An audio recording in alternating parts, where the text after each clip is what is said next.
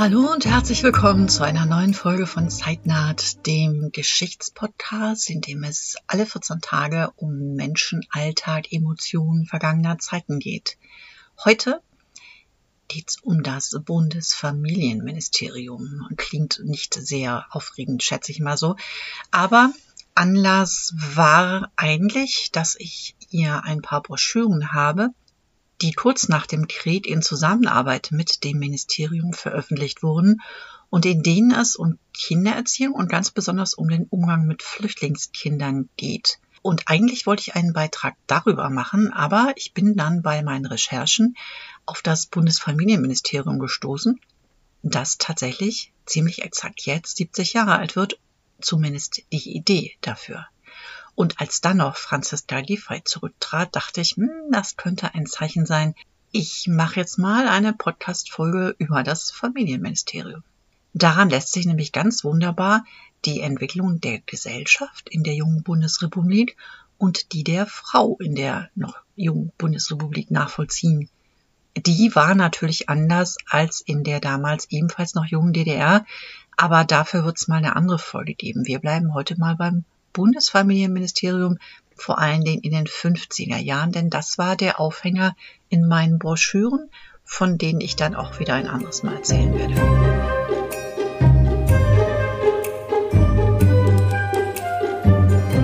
Die Gründung des Familienministeriums kam nämlich tatsächlich 1951 das erste Mal auf den Plan und war damals umstritten. Der Soziologe Helmut Schelsky, der später als einer der ersten dem wissenschaftlichen Beirat des zu jener Zeit allerdings noch gar nicht existierenden Ministeriums angehörte, meinte damals, auf Ruhestörung und dauerndes Hineinreden Fremder in privateste Angelegenheiten, auch in wohlwollendster Absicht, reagiert man, verständlicherweise, mit Verärgerung und Abwehr. Das heißt, die Gründung und Schaffung eines Ministeriums, das sich um Familien kümmerte, empfand man damals als Einmischung.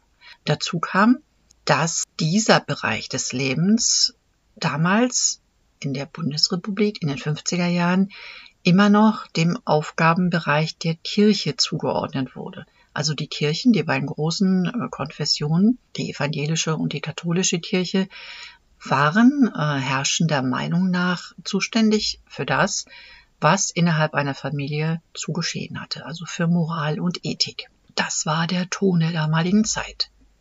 Dabei ging es bei der Gründung des Familienministeriums gar nicht um Fürsorge.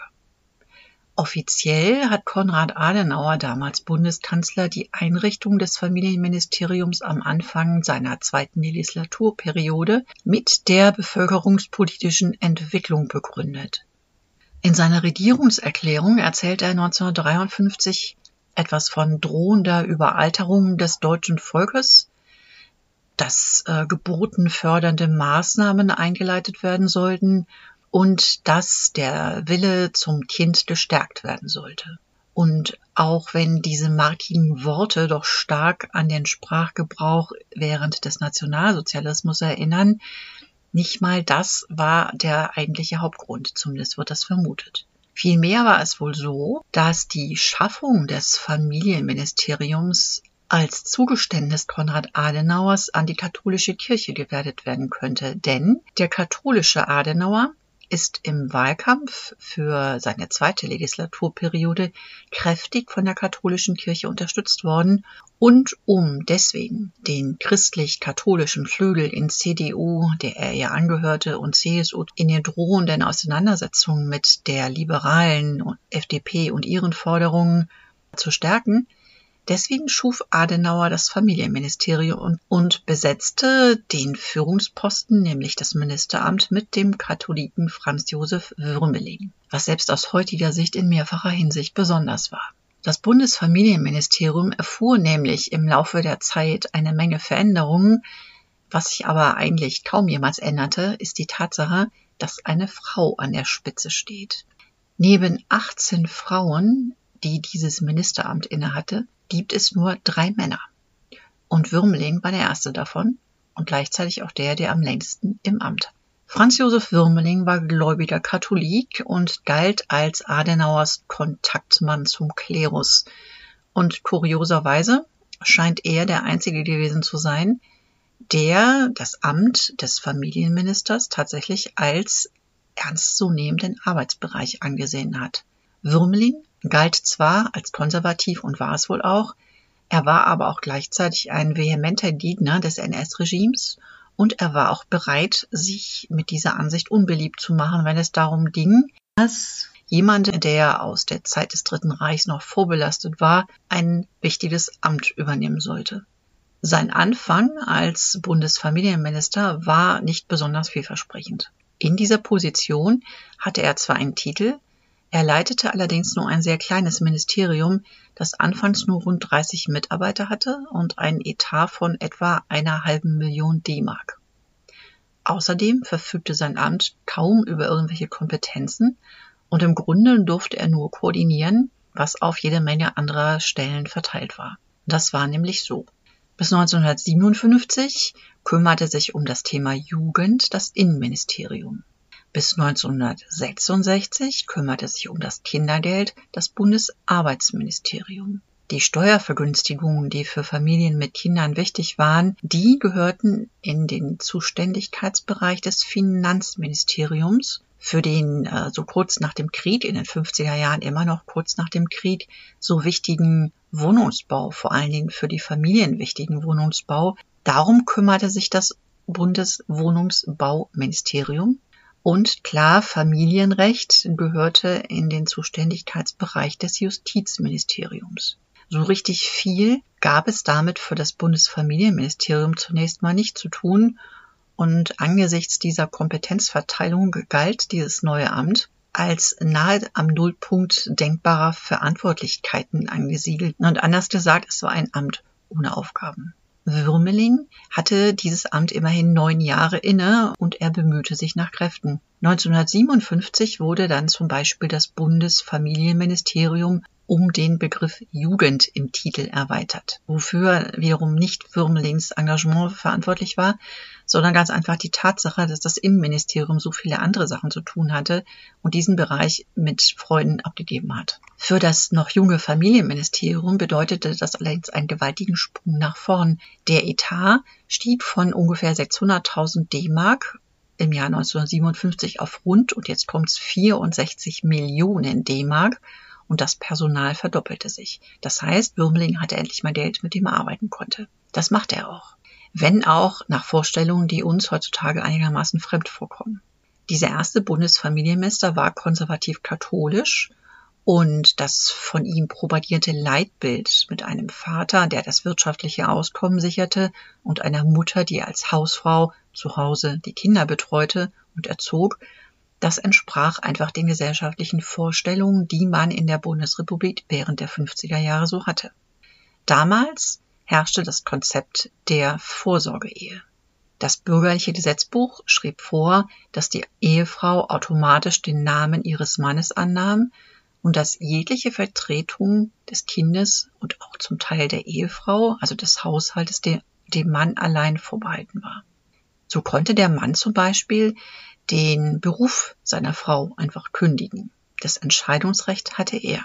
Damit widersprach das BDB im Grunde dem Grundgesetz, in dem ja schon seit 1949 stand, dass Männer und Frauen gleichberechtigt sind. Also da gab es jede Menge Nachholbedarf. Aber es gab eben Anfang der 50er Jahre allmählich auch Entwicklungen. Schon vor Gründung des Familienministeriums seit dem Jahr 1952 gab es das Mutterschutzgesetz. Und das regelte, dass berufstätige werdende Mütter vor und nach der Geburt sechs Wochen zu Hause bleiben durften. Also das Bild der berufstätigen Mutter nach dem Krieg in den eher konservativ eingestellten 50er Jahren kam langsam wieder durch. Ansonsten war es mit der Förderung von Familien während der 50er Jahre nicht so wahnsinnig weit her, obwohl es eben inzwischen ein eigenes Ministerium gab. Der Familienlastenausgleich sah ab 1949 ursprünglich nur steuerliche Kinderfreibeträge vor, was bedeutete, dass davon nur einkommensstarke Familien profitierten. Ein Fortschritt war daher für Familien mit geringerem Einkommen die Einführung des Kindergeldes 1955 erstmal ab dem dritten Kind und ab 1961 schon ab dem zweiten Kind. Dafür engagierte sich besonders Würmeling, was wiederum ein Zeichen dafür ist, dass er als Katholik, als konservativer Katholik, nicht nur die Förderung kinderreicher Familien propagierte, sondern auch die doch bald klassisch werdende Kleinfamilie unterstützte. Bekannt allerdings, das möchte ich auch noch erwähnen, wurde der Minister Würmeling weit über seine eigene Amtszeit hinaus, allerdings für ein Projekt für Kinderreiche. Und daran erinnere ich mich auch noch. Das ist nämlich der sogenannte Würmeling-Pass gewesen, der Zugfahrten für Kinder und Jugendliche aus Familien mit mehr als drei Kindern zum halben Preis ermöglichte. Der wurde damals im Volksmund bei meinen Freunden und Freundinnen, die davon profitierten, Karnickelpass genannt und den gab es noch bis 1999. Aber zurück zu den Anfängen des Bundesfamilienministeriums und der Geschichte der Familie in der Bundesrepublik. Wie in den meisten anderen Ministerien auch, wurde auch im Bundesfamilienministerium ein Beirat eingerichtet. 1954, ungefähr ein Jahr nach seinem Amtsantritt, berief Franz Josef Würmeling also einen zwölfköpfigen, später zwanzigköpfigen wissenschaftlichen Beirat ein. Dieser Beirat war natürlich gedacht als beratendes Fachgremium in erster Linie. Die Arbeit sollte aber auch unter den Wissenschaftlern und den Praktikern, also jenen, die tatsächlich aus einem Berufsfeld kamen, das irgendwie mit Familie zu tun hatte und die dann in diesem Beirat sitzen würde, Verständnis für den politischen Prozess wecken den alle Entscheidungen eines Ministeriums durchlaufen mussten. Und Würmling sah also in diesem Beirat auch eine gewisse Form von Öffentlichkeitsarbeit. Den Vorsitz im wissenschaftlichen Beirat übernahm Würmeling selbst, der Katholik. Sein Stellvertreter wurde Klaus von Bismarck, der Leiter des Sozialamtes der evangelischen Kirche in Westfalen, in dieser Besetzung zeigt sich nochmal, wie wichtig in den 50er Jahren dieser Grundsatz der konfessionellen Parität war. Wie wichtig es also war, die beiden großen Kirchen gleichberechtigt bei einem Thema wie Familie einzubeziehen, was ja heute kaum noch vorstellbar ist. Während der 50er Jahre dann veränderte sich die Zusammensetzung dieses Beirats immer wieder. Bemerkenswert ist, und das finde ich in der Tat interessant, auch weil ich das schon oft gehört habe, aber es ist immer wieder interessant, Fakten dazu zu sehen. Bemerkenswert ist der zunehmende Einfluss von Mitgliedern der 1952 gegründeten Deutschen Akademie für Bevölkerungswissenschaft, beziehungsweise der ein Jahr später gegründeten Deutschen Gesellschaft für Bevölkerungswissenschaft. In beiden Organisationen hatten sich nämlich die Statistiker, Soziologen und Rassehygieniker, wie das so schön heißt, des NS-Regimes und deren Schüler versammelt. Zu den Mitgliedern in der Deutschen Akademie gehörten unter anderem der Erbhygieniker und Zwangssterilisationsgutachter Ottmar von Verschur, sein Mitarbeiter Heinrich Schade, die Rasseforscherin Ilse Schwiedetzky, der Bevölkerungswissenschaftler Wolfgang Burgdörfer, der ursprünglich während der NS-Zeit zum Leiter des Reichsinstituts für Bevölkerungswissenschaft und Bevölkerungspolitik ernannt werden sollte, was dann einfach nur daran scheiterte, dass während des Krieges das nicht möglich war. Zu den Aufgaben dieses Beirats also gehört es unter anderem, ein Forschungsinstitut zu gründen um den Strukturen der Familienentwicklung in der Zeit nach dem Krieg auf den Grund zu kommen und tatsächlich verwertbare Zahlen zu erarbeiten. Der Beirat hatte gerade die Gründung eines solchen Instituts an der ebenfalls gerade in Gründung befindlichen Ruhr-Universität in Bochum beschlossen, als dieser Plan dann aber schon wieder fallen gelassen werden musste, denn Europa rief. Im September 1966 fand auf Anregung der beratenden Versammlung des Europarats die erste Europäische Bevölkerungskonferenz in Straßburg statt, an der 180 Vertreter aus 25 Ländern teilnahmen und die Konferenz forderte einen Ausbau der Forschungseinrichtungen, was ja in der Bundesrepublik schon ziemlich lange auf Halde gelegen hatte. Und dieser Appell war tatsächlich vor allem an die Bundesrepublik gerichtet, denn die hatte immer noch nichts auf die Beine stellen können. Und dann dauerte es nochmal bis zum 29. Januar 1971, bis der Wissenschaftsrat der Errichtung eines Bundesinstituts für Bevölkerungsforschung endlich zustimmte und 1973 dann endlich Hans-Dietrich Genscher, der damals Innenminister war, offiziell das Institut gründete. Gehen wir nochmal zurück in der Zeit. In den Publikationen des Bundesinstituts kamen die Experten aus der NS-Zeit dann nämlich nicht mehr vor, aber während der Gründungsphase durchaus noch. So saßen im Gründungskomitee unter anderem Siegfried Koller, der ebenso umstritten war wie Hans Wilhelm Jürgens, beide wegen ihrer Nähe zur NS-Ideologie und zu dem NS-Vokabular. Jürgens propagierte zum Beispiel ein Ideal der Berufsmutter und äußerte auch, um die Soziallasten zu verringern, eine Beeinflussung der Sterblichkeit in Betracht zu ziehen, was durchaus an Praktiken während der NS-Zeit erinnert. Zurück aber zum eigentlichen Familienministerium und seiner Arbeit, inzwischen während der Umbruchjahre in den 60ern. Damals war ein ganz großes Thema die sogenannte unvollständige Familie. Gemeint waren damit alleinerziehende Mütter mit unehelichen Kindern. Das Familienministerium förderte damals in den 60ern eine Studie, die als Grundlage für eine Reform der Rechte dieser Kinder dienen sollte. In den Ergebnissen dieser Untersuchung wurden vor allem die negativen Folgen für die unehelichen Kinder aufgrund ihres, wie es hieß, Daseins ohne Familie befürchtet.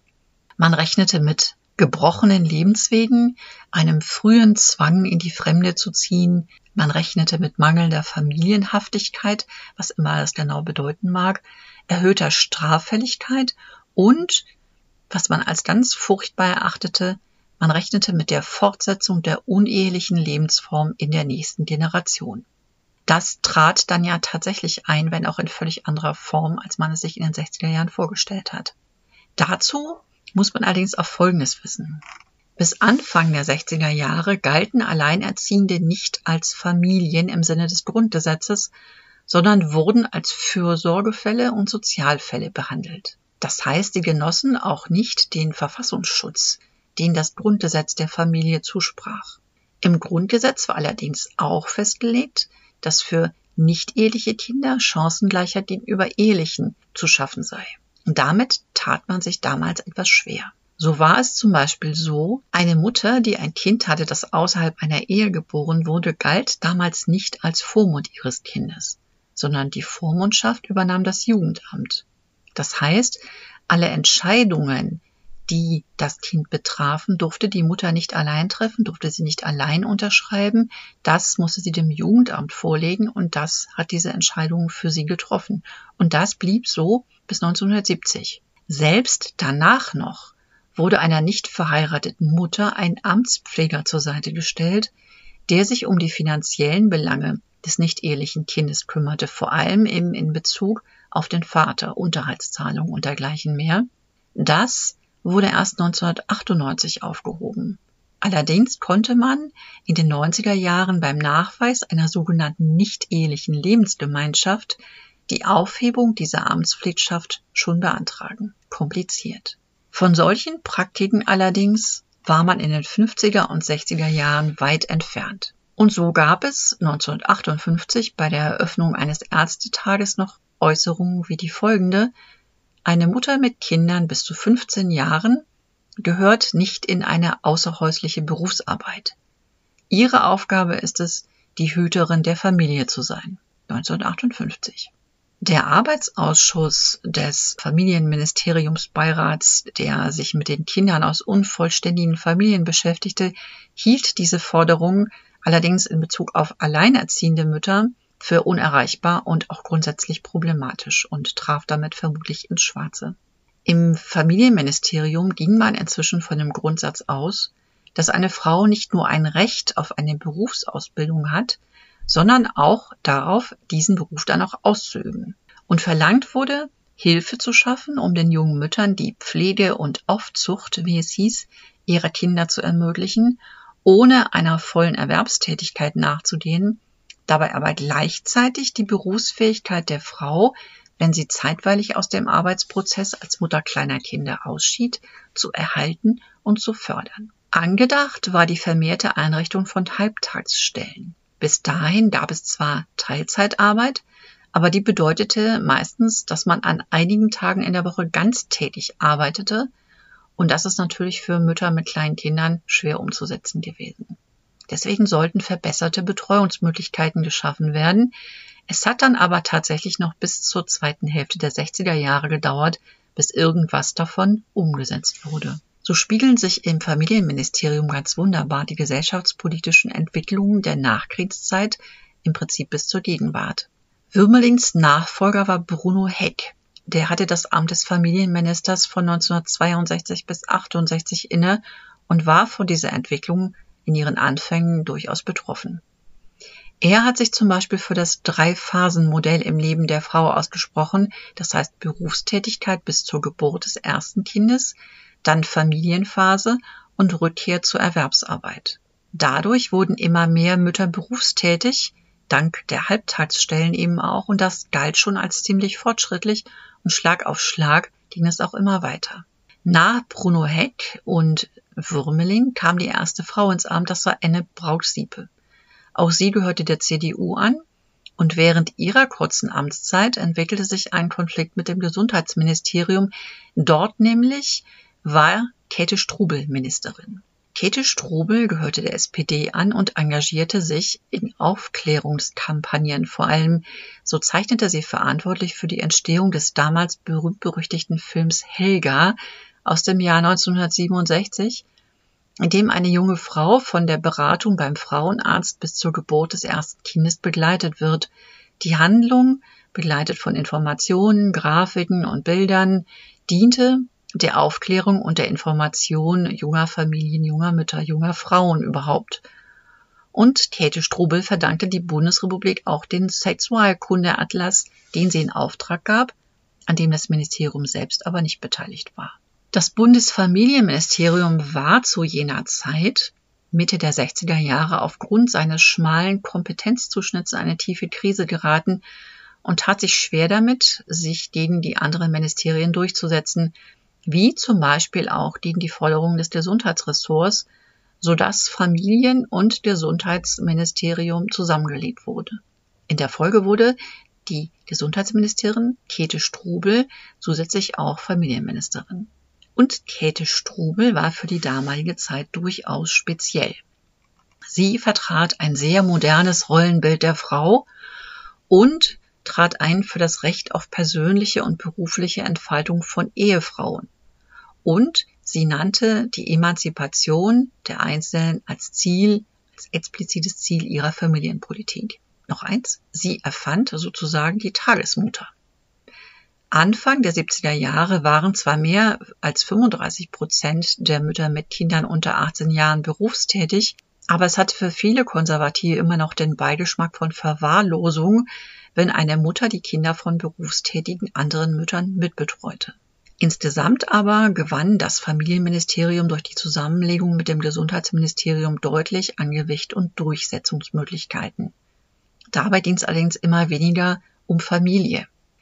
Die Ausbildungsförderung zum Beispiel, die ja durchaus in Familien ein Thema war, wurde ins Wissenschaftsministerium verlegt und 1972 wechselte zwar das Frauenreferat vom Innenministerium, das immer noch über zu viele Kompetenzen verfügte, ins Familienministerium, aber das sah man nur als schwachen Ausgleich der Verluste, denn dadurch wurde, so hieß es dem Familienressort, die Vertretung einer weiteren, eher schwachen, eher benachteiligten Gruppe, nämlich die Frauen, aufgebürdet, ohne dass ihm die finanziellen und institutionellen Kompetenzen erweitert wurde, um entsprechende Maßnahmen treffen zu können, um daran irgendetwas zu ändern. Ein Dilemma. Ein weiteres Problem des Familienministeriums war die Länderhoheit innerhalb der Bundesrepublik. Kindergärten zum Beispiel wurden der Kulturpolitik zugeordnet und die Kulturpolitik war Länderaufgabe. Das heißt, da hatte das Bundesfamilienministerium als Bundesbehörde relativ wenig Entscheidungskompetenz und so kämpfte das Bundesfamilienministerium an verschiedenen Fronten.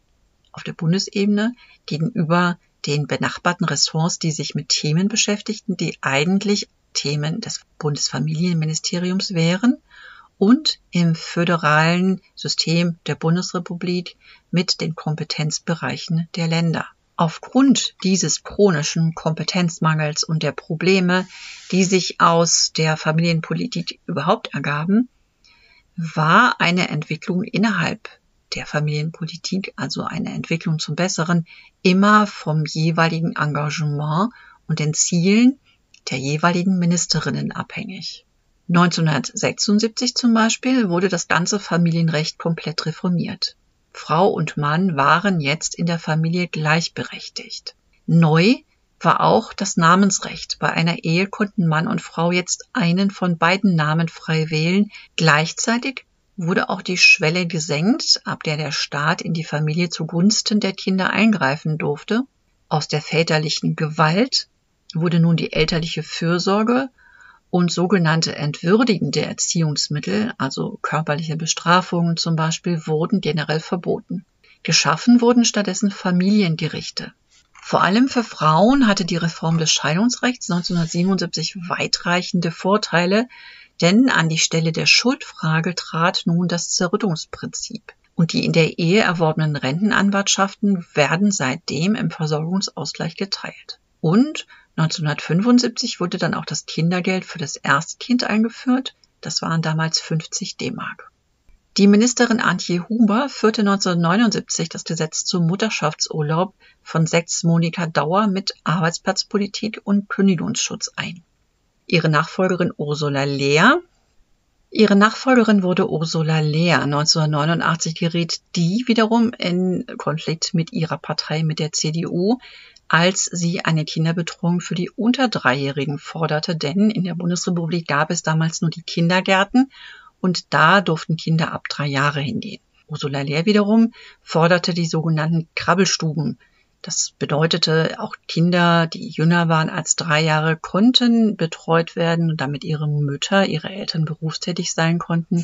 Und sie argumentierte damit, dass es immer mehr Einzelkinder in den Familien gab und dass andere Kinder zum Aufwachsen eines Kindes nötig sind. Bei der gesamtdeutschen Bundestagswahl, bei der ersten gesamtdeutschen Bundestagswahl 1990, wurde das Bundesministerium dann geteilt. Das Ministerium für Familie und Senioren übernahm zunächst Hannelore Rönsch, Gerda Hasselfeld das Bundesministerium für Gesundheit und Angela Merkel übernahm das Bundesministerium für Frauen und Jugend. Der aktuelle Stand ist, dass nach der Entlassung Franziska Giffey's Christine Lambrecht ihre Nachfolge antritt. Frau Lambrecht ist die Ministerin für Justiz und Verbraucherschutz und wird jetzt auch das Ministerium für Familie, Senioren, Frauen und Jugend, wie es jetzt heißt, leiten. Wir werden sehen, was daraus wird. Das war's mal wieder. Das war die aktuelle Folge von Zeitnaht, dem Podcast für Menschen, Altert, Emotionen vergangener Zeiten.